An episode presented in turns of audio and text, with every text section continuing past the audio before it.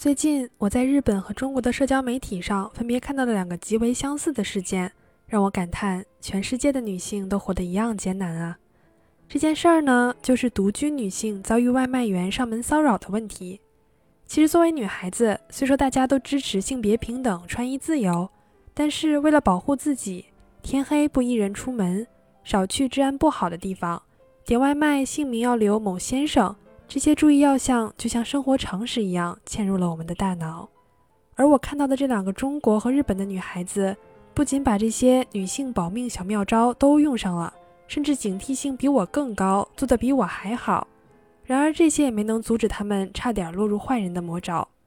那么今天我们就来讲讲，在世界闻名的安全国家中国以及日本，女性的安全到底在多大的程度上能够得到保障？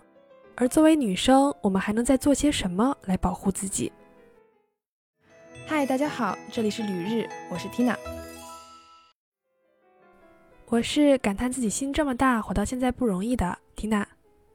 咱们先讲中国女孩的故事啊。说到这件事儿，是在小红书上一个微信聊天截图，善良的邻居阿姨给女孩发信息说，外卖到了，在门上，人被我轰走了，她一直就在你家门口蹲着。女孩子收到信息是又感动又后怕。她回忆说，这种情况发生已经是第三次了。之前总有外卖员给她打电话，她都没点外卖，估计就是之前给她送过外卖的人想看看她到底是不是男的。这个外卖员刚刚还给这个女孩打了电话，女生说家里没人就挂门把手上吧。然而送到了之后，外卖员却没走，而是躲在了监控门铃的盲区，整整蹲了三分钟。要不是被邻居阿姨发现，女孩子可能马上就要开门拿外卖了。而前两天，日本抖音上也同样有一张照片引发了大量的转发，上面印着一个外卖员的照片，并写着“町田附近的女生要小心这个家伙”。媒体采访图片的上传者，这名女生说自己因为平时工作繁忙，七月二十三号那天回家就顺便打开外卖软件点了一份鳗鱼饭，考虑到家附近天黑之后没什么行人。出于防范，每次点餐都是让外卖员放到门口，自己等对方离开后听不到脚步声了才打开门取餐，这样避免被人发觉自己是一名独居女性。一直以来都是这样的操作，从来没发生过什么问题。所以这次外卖员上门之后，他也是一样，等到外面听不到什么脚步声才打开门打算取餐。但是有一点不太对劲儿的是，一直以来外卖员都是把饭放到门口，这一次却放在了开门需要走出几步才能拿到的地方。虽然感觉很奇怪啊，但是女生当时也没有多想，直接出门就取餐了。可是回头的时候，突然发现不到三米的地方有一个男人一直在转角偷看自己，仿佛是确认了是一位独居女性之后，该男子马上就跑掉了。女生虽然觉得心里很不舒服，但是毕竟也没有发生什么实际伤害，也就没有报警。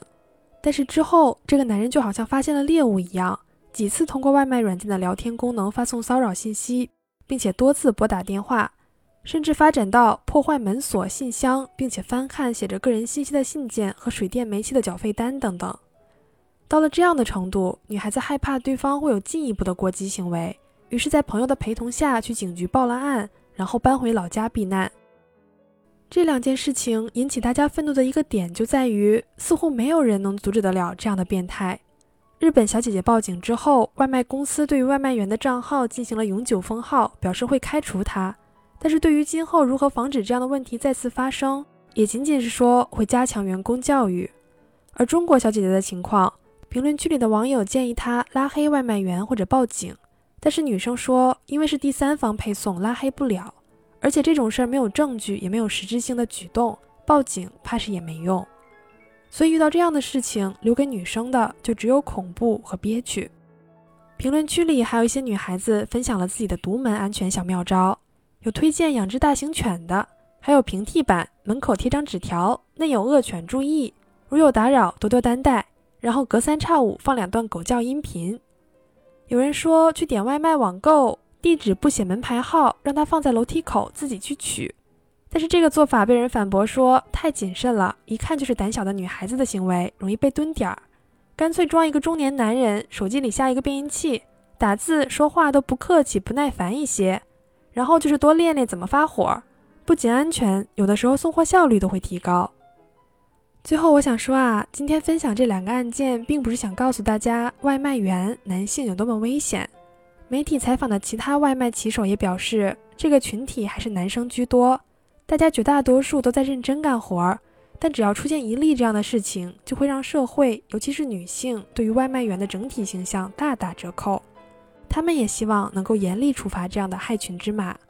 不过，作为女生，不论是独居与否，更敏感一些，更警惕一点，总归是没有错的。我们呼吁更安全的社会，但在绝对安全的社会到达之前，保护好自己才是最重要的。希望大家都平平安安。好的，感谢收听《旅日东京日记》，我是缇娜。